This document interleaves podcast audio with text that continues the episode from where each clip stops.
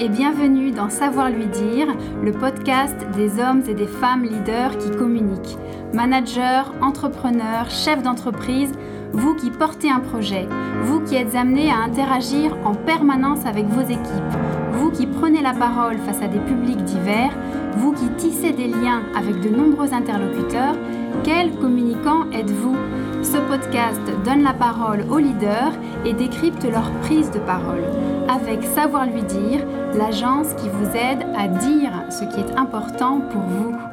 Et aujourd'hui, je suis heureuse d'être en compagnie de Peter Heinz-Hagen. Bonjour Peter.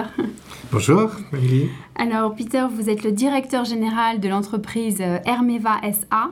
Euh, on est dans le domaine du fret ferroviaire. Donc euh, Hermeva, c'est une entreprise qui détient des wagons et qui les loue aux industriels pour le transport de marchandises et de matières premières à travers l'Europe. Alors première question, Peter Heinsagen, à 54 ans, vous diriez que vous êtes quel genre de communicant? Je suis un communicant qui arrive à communiquer quand il est persuadé de ce qu'il dit. D'accord.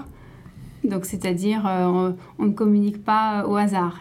On ne communique pas au hasard. Et quand c'est quelque chose dont je ne suis pas persuadé, dont je ne suis pas convaincu, j'ai beaucoup de mal à, le faire passer. Hmm. Donc, j'imagine qu'il a toujours été ainsi pour vous. Votre ça, ça, a toujours été comme ça.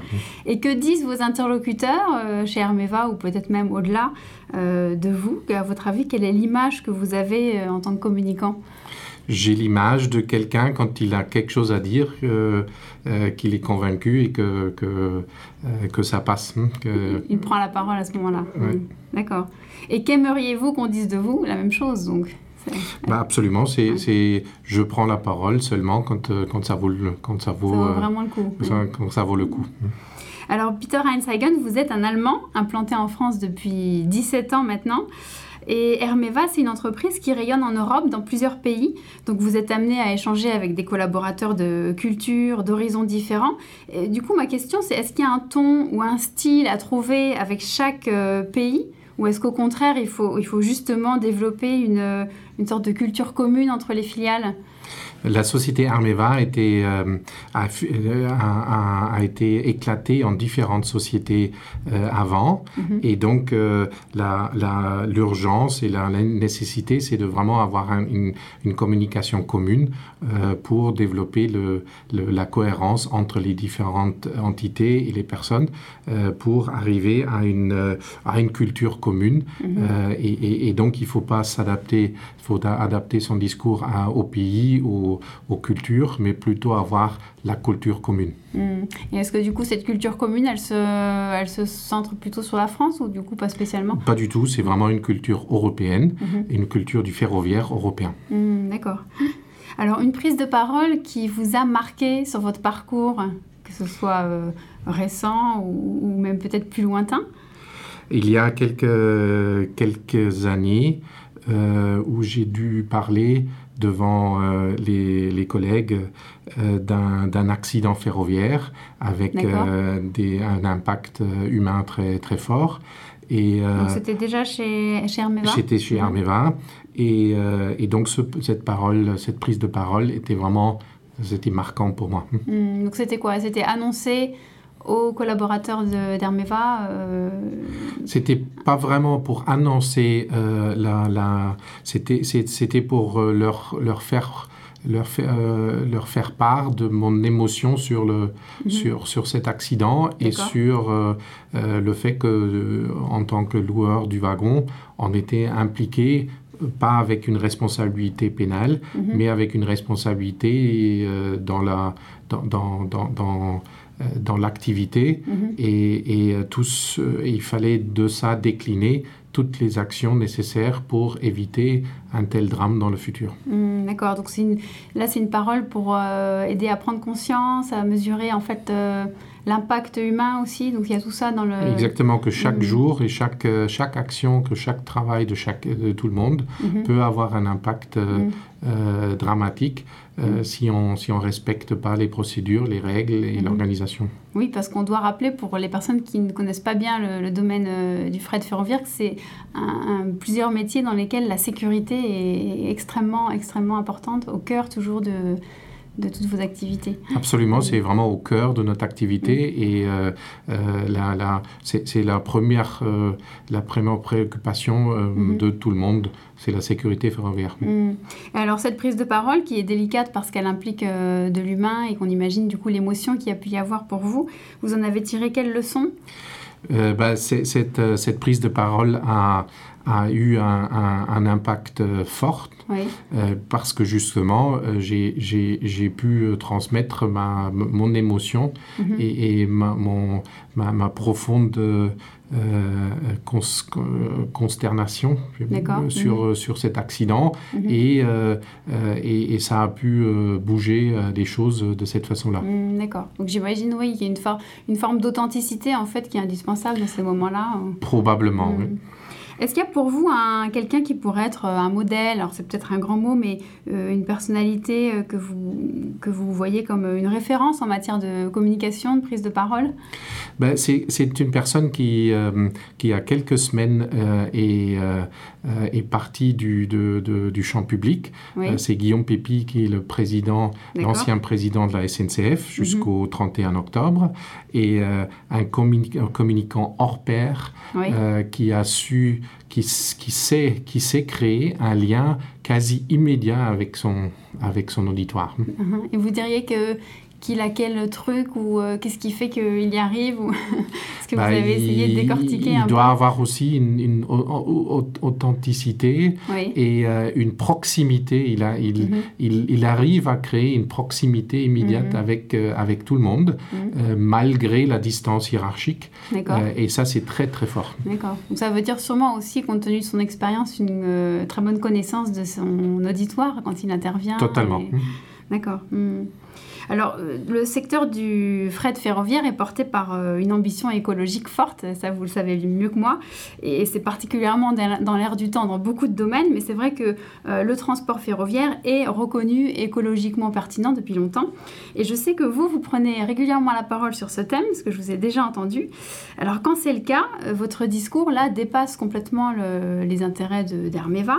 Euh, on, est, on est dans l'intérêt général, en fait. Et je, je voulais vous poser la question, ça représente quoi pour vous, ces occasions, ces opportunités euh, d'intervenir avec euh, une mission, euh, voilà, je, je redis, d'intérêt général presque Ben, c'est- euh, on, on- on rigole un petit peu, mais on dit euh, on, participe à sauver le monde. D'accord hein, puisque le ferroviaire permet de réduire l'impact CO2 du transport. Mhm. Euh, il est beaucoup moins polluant que, que le transport route ou d'autres modes de transport. Et donc, le plus de fret qui est transporté par euh, le ferroviaire Mm. est, euh, à- contribue à euh, réduire euh, la pollution dans le monde et l'impact CO2. Mm. Et, euh, et donc, notre activité, euh, bah, on sauve un peu le monde. Mm. Et euh, On en dit comme ça, particulier, forcément, ça fait rêver. C'est beaucoup plus. et en particulier quand je raconte à mes filles Oui. euh, ce que je fais là-dessus et pourquoi, euh, pourquoi ça, m'a, Mhm. ça me motive euh, fortement, bah, elles trouvent ça très bien et, donc ça fait plaisir et ça fait fier aussi. Et je pense que tous les employés, tous les collaborateurs, tous les employés d'Hermeva ont, ont, euh, ont cette mission aussi Mhm. euh, dans, dans, dans, dans, dans leur discours et dans Mhm. leur action. La vocation est claire, le, le fameux pourquoi, ça m'évoque euh, donc une phrase de Simon Sinek, qui est l'auteur et conférencier américain qu'on entend beaucoup euh, sur les réseaux notamment, et qui dit vos clients n'achètent pas euh, ce que vous faites, mais ils achètent pourquoi vous le faites. Ce fameux why, le pourquoi. Dans ce cas-là, c'est vraiment Ouais. Et, et on, en, on, on- on- en parle vraiment à, à Mm. chaque occasion. C'est vraiment pour réduire l'impact euh, Oui. l'impact euh, sur le sur l'environnement du transport Mhm. et, et c'est c'est notre mission Donc il y a un côté super-héros en fait qui est un peu très inspirant. Alors par ailleurs, en tant que directeur général, vous avez aussi un rôle de management, de motivation des équipes. Est-ce que, euh, au-delà du discours donc pour sauver le monde, est-ce que vous arrivez aussi à aménager des temps de dialogue et d'échange un peu plus individuels? C'est justement le, le- le danger Oui, euh, quand euh, que- se perd dans le dialogue et la prêche hein, oui. et, et qu'on privilégie le discours euh, au lieu de privilégier l'écoute et le dialogue et la discussion. Mhm. Et, et, euh, ça, c'est quelque chose où il faut, et moi personnellement aussi, où il faut Mhm. faire vraiment très attention Oui. de ne pas trop parler, mais de vraiment aussi toujours écouter et être prêt au dialogue. D'accord. Mais donc concrètement, dans un emploi du temps de directeur général, est-ce qu'on a le temps de, de voir les personnes Il faut avoir petit essayer, de, faut Oui. vraiment, euh, ça c'est un travail de tous les jours, de, de ne pas l'oublier Mhm. et, et, et de ne pas penser qu'on a, euh, on, on est Oui. celui qui doit toujours parler. Mhm. Euh, et on, est, on doit aussi au- être celui qui écoute et qui Mhm. discute. J'imagine que parfois dans une réunion, vous pouvez avoir aussi des signaux qui vous indiquent chez un tel ou un tel que il y a peut-être un message à creuser ou. Absolument. Ouais. Et ça, à, à ces signes, euh, signaux, il faut vraiment faire très attention. Mhm. Et euh, euh, je, je dois personnellement faire très Oui. attention à ça pour ne pas, pour, Mhm. pour les voir et pour euh, agir. Pins- Peter Einsteigen, quels sont vos, vos filtres euh, quand vous vous exprimez en tant que directeur général d'Hermeva? Euh, Il y a des filtres obligatoires ou il y a peut-être des filtres que vous vous imposez personnellement? Je m'impose un filtre qui est la cohérence et la Mhm. consistance. Euh, parce que le, le- j'estime que euh, une- euh, la communication qui n'est pas qui change et qui n'est pas cohérent ou consistant, elle, euh, elle, elle n'amène à rien et ça perturbe et ça peut même aller dans la mauvaise direction. Mhm. Euh, il faut, faut, faut, parler, euh, de, de- avoir le- le- un discours cohérent, euh, pas forcément le même discours, mais un discours qui est vraiment cohérent et consistant. Ça veut dire une certaine constance aussi, quelque chose qui... Absolument. Ouais, ça passe par quoi Alors? Ça, ça veut dire qu'il y a un travail de- de- d'écriture, euh, des... des... Il y a un travail de formalisation des Ouais. messages Mhm. hein, qui est très important et euh, il faut passer du temps euh, pour arriver à, on appelle ça un- une maison des messages. Et, et, que ce- cette, cette maison de messages soit Mhm. vraiment euh, convaincant et Mhm. travaillé et, et qu'on se, qu'on se tient à ça. Ça veut dire que ça, cette maison des messages, c'est typiquement un, euh, quelque chose que vous élaborez à plusieurs, j'imagine Absolument, hein, ça ne peut en aucun cas être le produit de soi-même. Il faut absolument échanger avec les autres et le travailler Mhm. dans les détails et, et- et Mhm. peser chaque mot. Mm.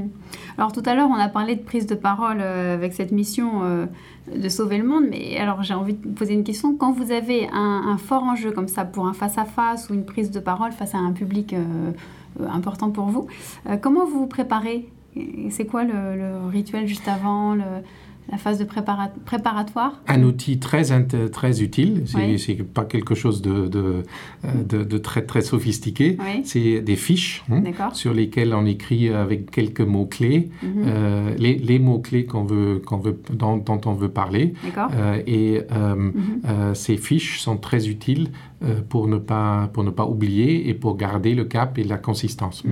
Oui, donc une trame de discours, des mots-clés, des répétitions, j'imagine aussi. Oui, un peu des faut. répétitions pour, euh, pour, euh, pour, pour toujours se rappeler du, du Mm. message et de ne pas, la, pas Mm. le perdre. Est-ce que vous avez des rites euh, juste avant d'entrer en scène ou, euh, je sais pas moi, un porte-bonheur ou, ou même des exercices euh, physiques que vous pratiquez avant de la respiration? Non, pas vraiment. Non, pas vraiment. Donc Ça, ça- non. Vous n'avez pas eu besoin jusque-là de... D'accord. Alors moi, je vous vois toujours euh, plutôt assez calme et, et posé dans, vos, dans votre euh, prise de parole, mais est-ce qu'il y a une part obscure euh, en tant que communicant? Alors d'abord, j'aimerais savoir qu'est-ce qui peut vous agacer, voire vous mettre profondément en colère dans la communication? Parce qu'il me fait vraiment, ce qui me fait, euh, ce qui me met en colère, c'est la mauvaise foi.